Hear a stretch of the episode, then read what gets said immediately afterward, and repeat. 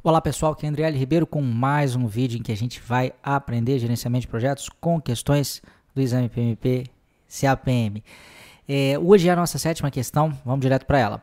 Um grave defeito foi detectado em um dos produtos intermediários do seu projeto, gerando como consequência uma grande possibilidade de gerar um atraso na data final do projeto.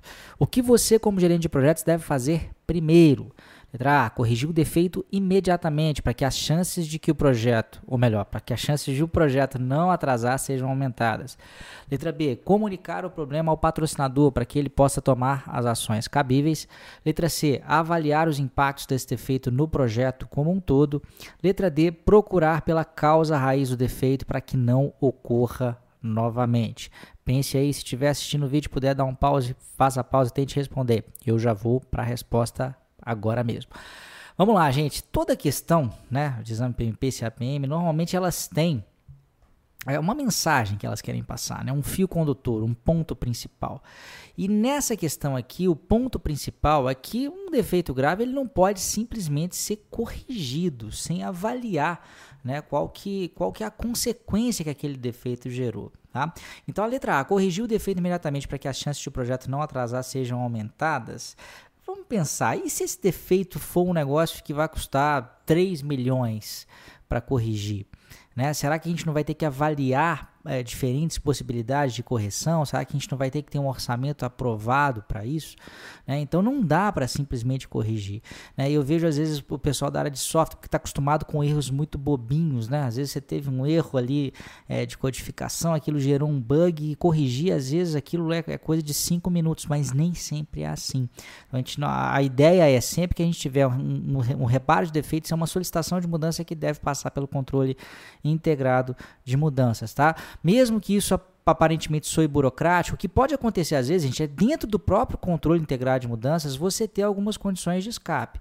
Ah, se porventura é, o defeito for do tamanho XYZ ou gastar no máximo até tantas horas ou no máximo até tantos reais para corrigir, ele não precisa de passar por uma série de aprovações, por exemplo.